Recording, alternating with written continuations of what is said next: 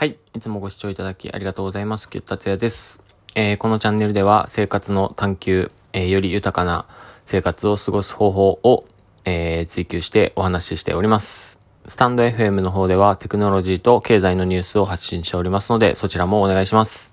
はい。ということで、え、毎週1回やっているお題ガチャをやってみたいと思います。今週のお題はこちら。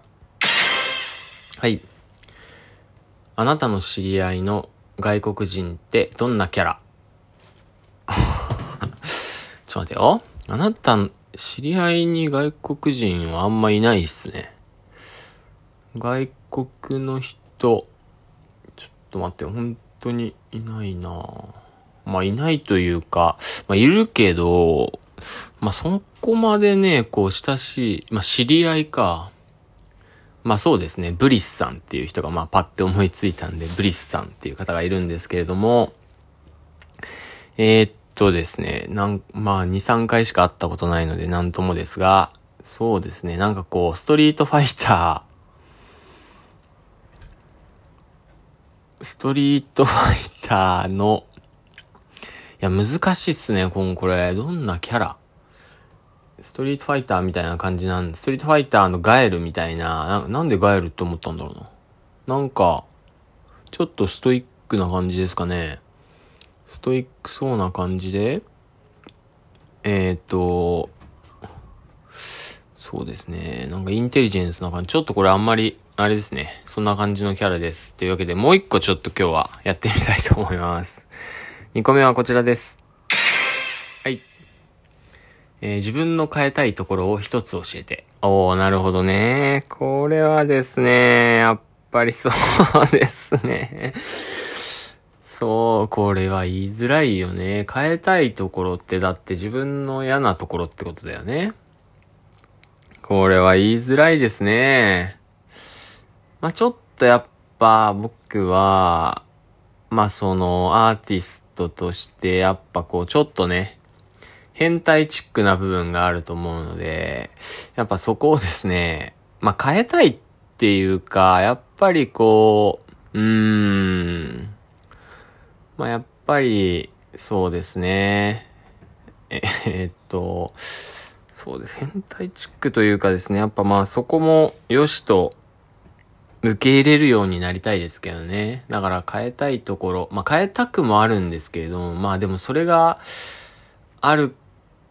のもまあいっかとも思えてる自分もやっぱいるんで、えー、まあその変態っていう感じですかね。はい。ちょっと今日は薄っぺらい内容でお送りしてしまいそうなので、えー、もう一個行きましょう。はい。戦争ってどうしたらなくなると思う？これはもう、あれですよ。ちょっと、まあ真面目に答えるまあ真面目に答えるというか、まあなんかこう話し合うんじゃないですか、やっぱ。話し合って、まあ戦争って定義が必要だと思うんですけど、戦争っていうと何ですかね。うん、まあ、ここで言う戦争ってきっとそういうこう、国と国とか宗教とか、うん、民族とかの、えっ、ー、と、争いのことだと思うんですけれども、やっぱそこには、僕的に、あ、でも最近ほんと考えるんですよね。なん昔すげえ考えてですね、なんで人と人を争うんだろうって考えたことがあるんですよね。で、その時にやっぱり自分のことを、えー、なんていうかな、自分のことを認めてくれていない相手がいた時に、人は、ちょっと、なんていうかな、うーん、ちょっとこう、不機嫌にまあなりますよね。自分のことを認めてない。で、それで攻撃的ななんか姿勢を構えたりとかですね。あとは、あと過去か、そのか、うん、やっぱ話し合うっていうことになるんですけど、まあ今の自分のことであったり、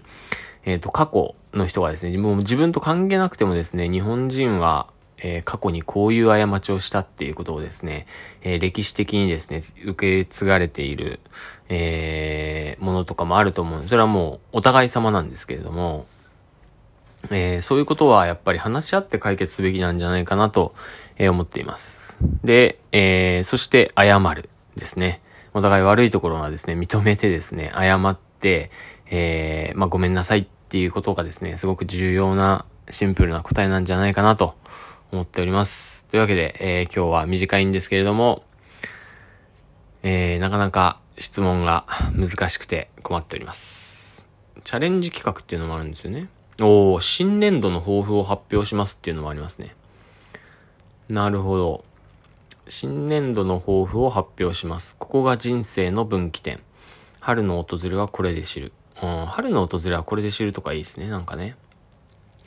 まあでもまあ新年度なんで新年度の抱負でも発表しておきましょう。新年度の抱負はですね、まあ、ちょっと去年の年末ぐらいからそうなんですけど、えっと、僕の中でテーマ、あ、そういえばあの、ヒデさんですね。あの、ヒデさん、えー、知ってる方がいると思うんですけれども、えー、その方のラジオにですね、出演した時に、えー、そこでもお話したんですけれども、えー、丁寧、丁寧さとノリっていうのがですね、まあ、ニアリーイコールでですね、優しさと、えー、あれ？優しさと、まあ、ノリ。丁寧さっていうのが優しさに近いものだと思っていて、あとはですね、ノリっ